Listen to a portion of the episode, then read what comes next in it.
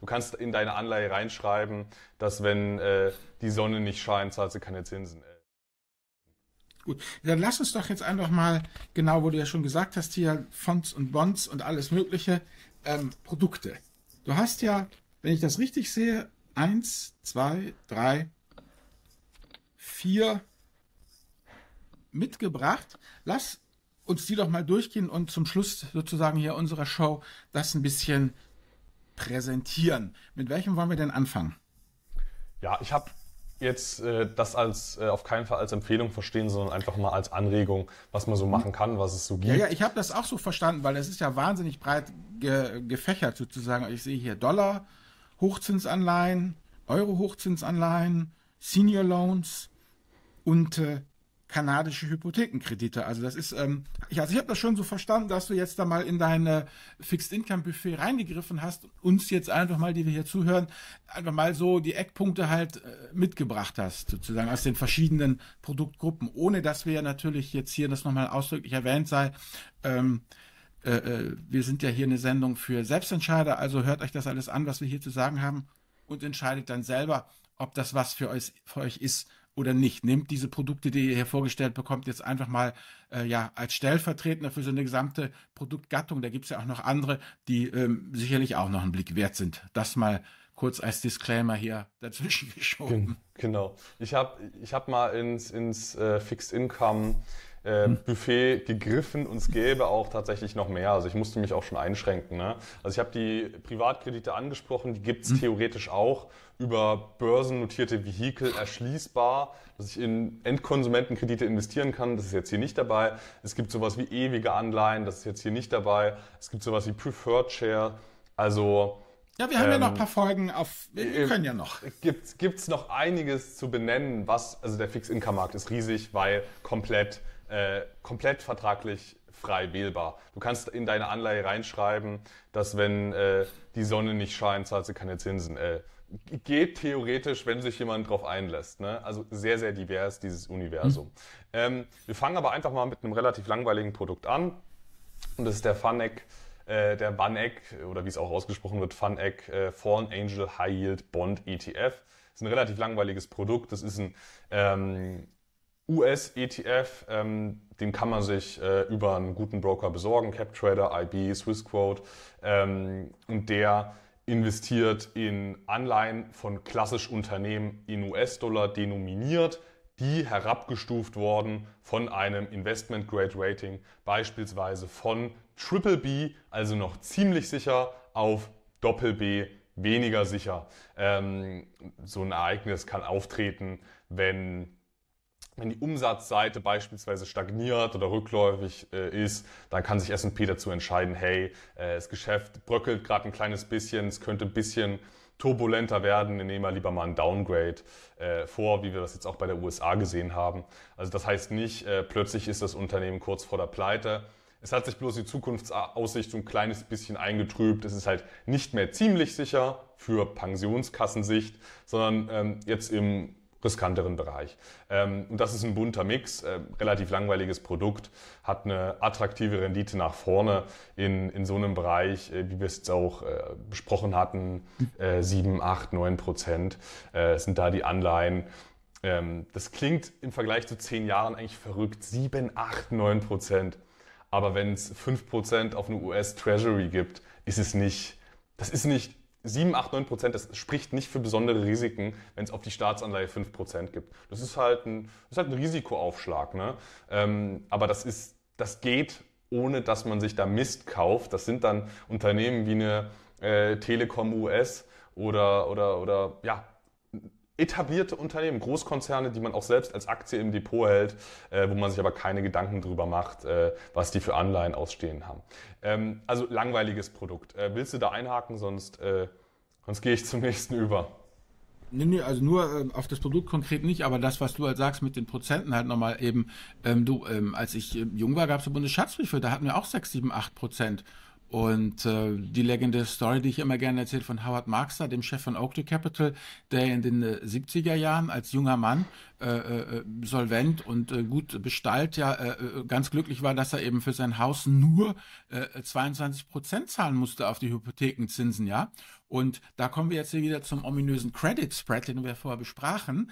Ähm, die Fed hat da damals halt, der Volker, um die Inflation halt zu brechen in den USA, war halt der, der Fettzinssatz waren halt 20 Prozent und der hat bloß zwei Prozent über Fett gezahlt. Da kannst du ja nicht meckern. Ich meine, es spricht für seine Solvenz. Also von daher ist es immer genau wichtig. Ja, ich gerade sagen, also da muss man immer genau das berücksichtigen, was wir ja vorher erzählt haben. Also wenn du jetzt eben sagst, dass man eben gerade ja bei diesen Zinsprodukten muss man ja immer auch eben den Basiszinssatz letztendlich, den Geldmarktzins ähm, äh, mit betrachten, was man eben sozusagen für, für risikoloses Halten halt äh, bekommt. Und wenn das halt schon in der Größenordnung liegt, die du sagst, dann ja, dann ist es, äh, sind sieben, acht Prozent eigentlich ein recht moderater Aufschlag.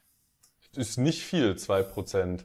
Äh, da, also, wenn du eine 7% Anleihe hast in den USA, äh, dann rechnet der Investor mit kaum Ausfall, minimales Ausfallrisiko, weil da ist ja nicht viel Spanne eingepreist. Ne? Da kann nicht ein Prozent ausfallen, sonst hättest du ja, sonst könntest du ja, dann wärst du bei sechs Prozent, dann könntest du auch gleich eine Treasury kaufen. Ich ähm, sagen. Also sieben Prozent, das spricht nicht für besondere Risiken. Und auch acht, neun, klar, das ist dann ein bisschen riskanter, aber auch da sind nicht immense Ausfallpuffer eingeplant.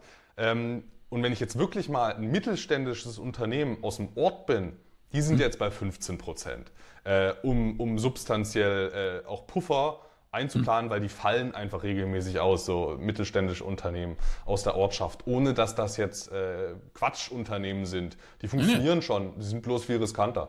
Ähm, so wie mein eigenes mhm. Unternehmen. Ich bin bei mir ja völlig bullisch, das läuft gut, äh, das steigt, das wächst. Aber wenn sich das jetzt S&P anschauen würde, wäre ich wahrscheinlich äh, unterste Junk-Kategorie, weil halt nicht sehr sicher, ne? Naja Gott, du musst halt entsprechend heiraten, dann hast du vielleicht noch was zu bieten.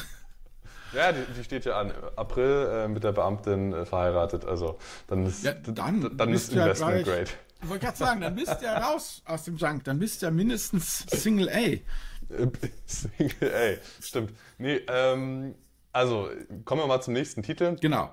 Das ist äh, die CVC Income and Growth Limited. Das ist ein ein ähm, Closed-End Fund CEF aus dem britischen Raum und der investiert eigentlich in einen bunten Mix aus Fixed-Income-Anlagen.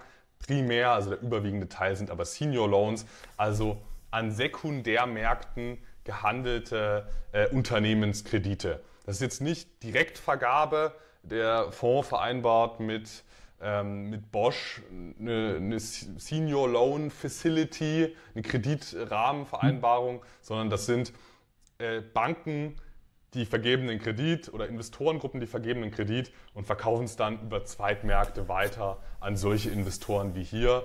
Heißt, es sind so semi-liquide Anlagen und äh, dazu ergänzt äh, die CVC Income and Growth Limited auch noch auch noch äh, ein paar andere Anlagen, Standard, Anleihen, wie wir sie besprochen hatten, teilweise auch ganz geringer Teil äh, komplexe CLOs, aber das sind nur so 10% des Portfolios, Collateralized äh, Loan Obligations, also wieder Loans, äh, zehnfach verpackt. Das ist jetzt eigentlich nicht meine Lieblingsanlageklasse, aber das ist nur so eine, so eine Miniaturbeimischung.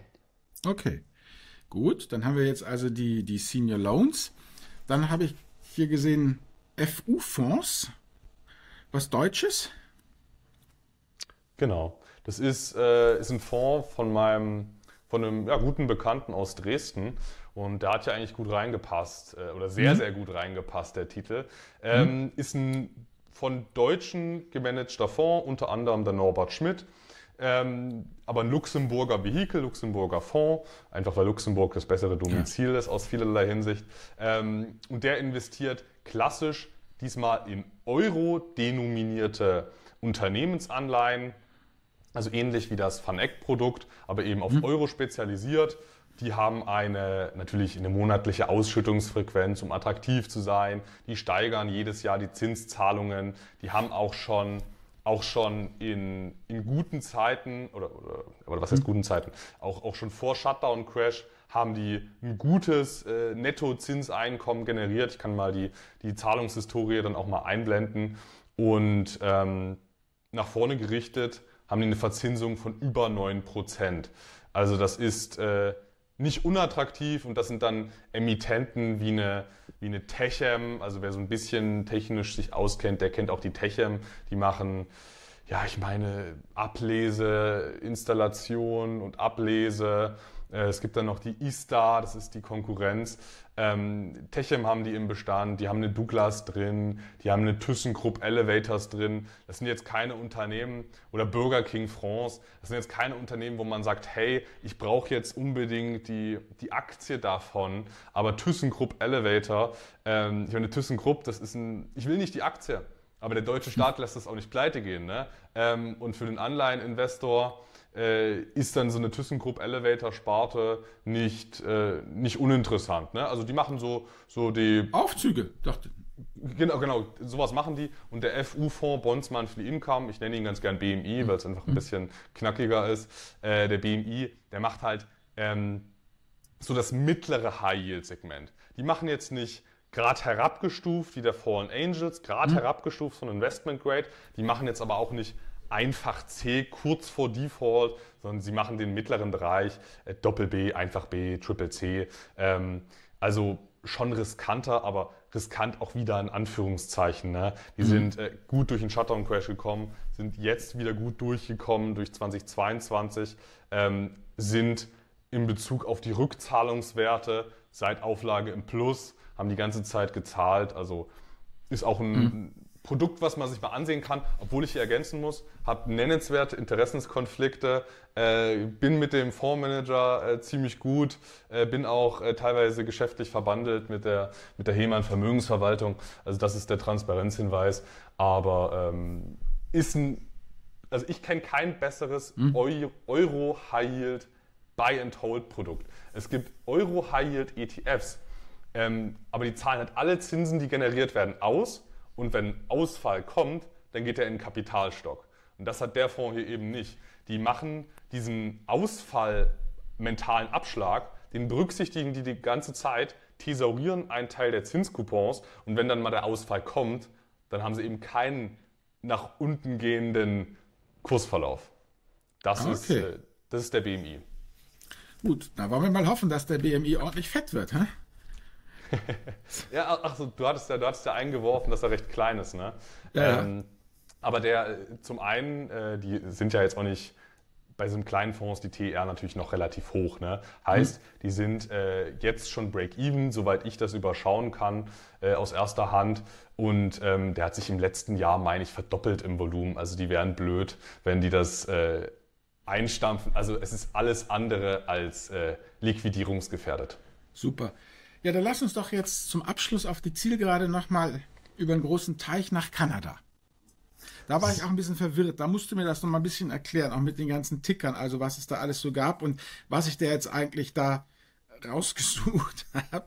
Wie gesagt, äh, wir hatten hier die McCann Financial Group, dann gab es die Mortgage, Mortgage Corp oder jetzt weiß ich gar nicht, ist die McCann Financial Group die McCann Mortgage Group oder was ist eigentlich jetzt der richtige Ticker und alles? Da musst du mich nochmal ein bisschen abholen. Ähm, genau. Äh, McCain ist eigentlich sowas wie, äh, wie BlackRock, ist ein Asset Manager. Ne? Und, und Asset Manager, die legen ja gerne Vehikel auf, um Gelder zu verwalten. Und ein, eine Möglichkeit, um Gelder zu verwalten, sind REITs. Die werden regelmäßig von Asset Managern emittiert die werben Geld ein mit dem Versprechen, wir investieren in einen bestehenden Immobilienbestand oder, oder wir akquirieren dann mit den Mitteln angereichert um Fremdkapital in neue Immobilien. Also REITs ist eine klassische Möglichkeit, um Gelder einzusacken. Dann macht man seine 1% Management-Fee. Ähm, also eigentlich sind REITs häufig Fonds. Nicht immer, manchmal sind es auch als REITs getarnte Unternehmen, die von den Steuervorteilen profitieren, aber häufig sind REITs so quasi Immobilienfonds mit Management-Fee. Mhm. Ähm, und, und McCain, die Financial Group, die hat eben auch noch ein ganz anderes Vehikel. Das ist die McCain Mortgage Corporation. Und ähm, hier haben wir es mit einem äh, kanadischen Spezialvehikel zu tun. Ähm, und zwar gibt es da in Kanada die Rechtsform der Mortgage Investment Corporation. Das sind Hypotheken, Finanzierungsinvestmentgesellschaften, die sind äh, steuerbefreit, also wie andere kanadische Fonds auch, keine Steuerpflicht, solange äh, fast alle Erträge ausgeschüttet werden. Und Anlageschwerpunkt ist hier eben mhm. nicht äh, bei den Mortgage Investment Corporations, Anlageschwerpunkt ist eben nicht Aktien oder auch nicht Immobilien wie bei REITs, sondern da hat der Gesetzgeber vorgegeben, mindestens äh, meinetwegen 90 Prozent muss in Hypotheken, Associated Assets äh, investiert werden. Und in der Praxis heißt das, die Mortgage Investment Corporation hat Gelder eingesammelt von Investoren, wurde aufgelegt, zahlt eine Management-Fee an äh, McCain Mortgage und ähm, die investieren dann diese, diese Mittel in Hypothekenkredite in Kanada, in der Regel ähm, also Hypothekenkredite, äh, Immobilienkredite durch Grundpfandrechte besicherte Immobilienkredite. Darin investieren die. Besichert nicht zu verwechseln mit sicher, weil wenn die Besicherung Mist ist, wenn die Immobilie nichts wert ist, mit der besichert wurde, hm. dann ist natürlich auch der Kredit nicht besonders sicher. Aber es handelt sich hier ähm, ja, um ein Finanzierungsvehikel, sodass eine Familie, die, äh, die eine Finanzierung braucht, ähm, die auch bekommen kann für ihr Eigenheim oder für ein örtliches Unternehmen. Ähm, und äh, Mortgage Investment Corporations, die, äh, die spezialisieren sich in der Regel auf Segmente, die von Banken nicht abgedeckt werden. Sei es eine zu kleine Kreditgröße, sei es eine zu große Kreditgröße, sei es ein zu riskantes Profil.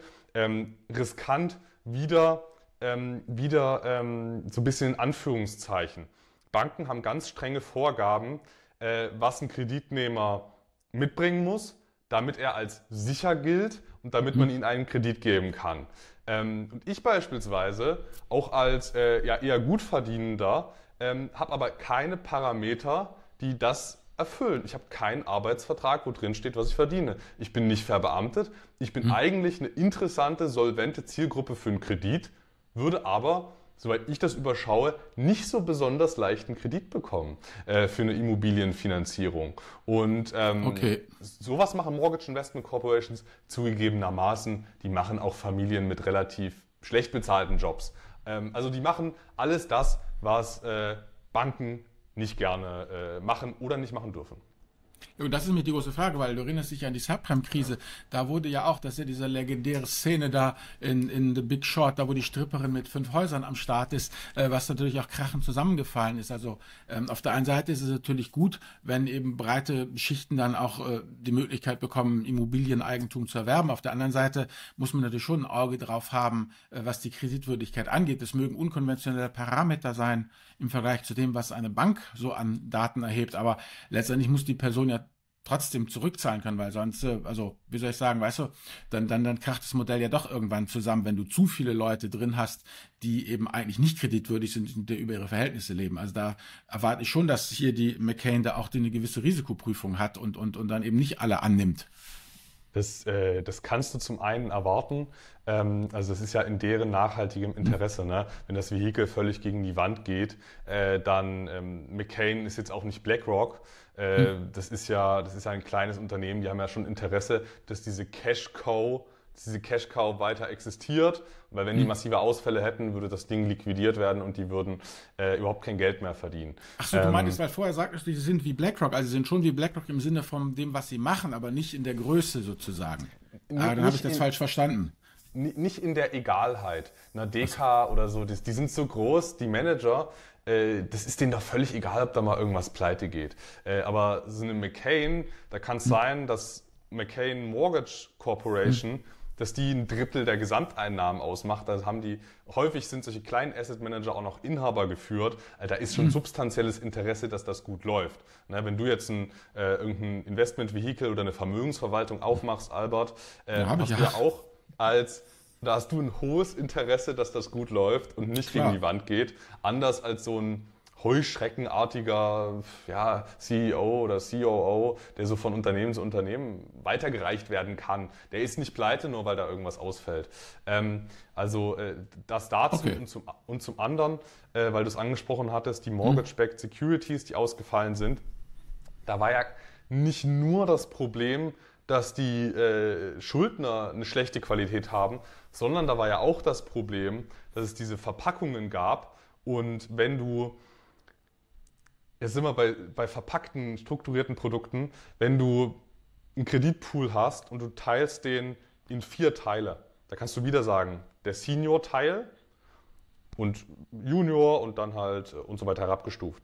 Genau. Wenn du in der untersten Tranche von diesem Kreditpool bist, in der nachrangigsten Tranche, dann können 25% der Kredite ausfallen und du bist ausradiert. Dein komplettes Kapital ist weg in der untersten Tranche, wenn 25% der Kredite ausfallen. Die vorrangigen hm. drei Tranchen haben noch ihr Geld. Und das ist halt so ein Punkt, ähm, wo okay. du dann halt auch mal einen Totalausfall machen kannst, wenn du in den untersten Tranchen bist bei Mortgage-Backed Securities, äh, in den unteren Tranchen. Ähm, und bei McCain Mortgage, ähm, hm. da hast du das nicht, dass 20 Prozent der Schulden ausfallen, dann bist du ausradiert. Ähm, da müssten schon mehr ausfallen, äh, dass du okay. hier einen Totalverlust erleidest. Gut, weil die eben den Herren über den gesamten Pool sind und keine Verpackung und Aufteilung da ist. Ähm, ja, genau.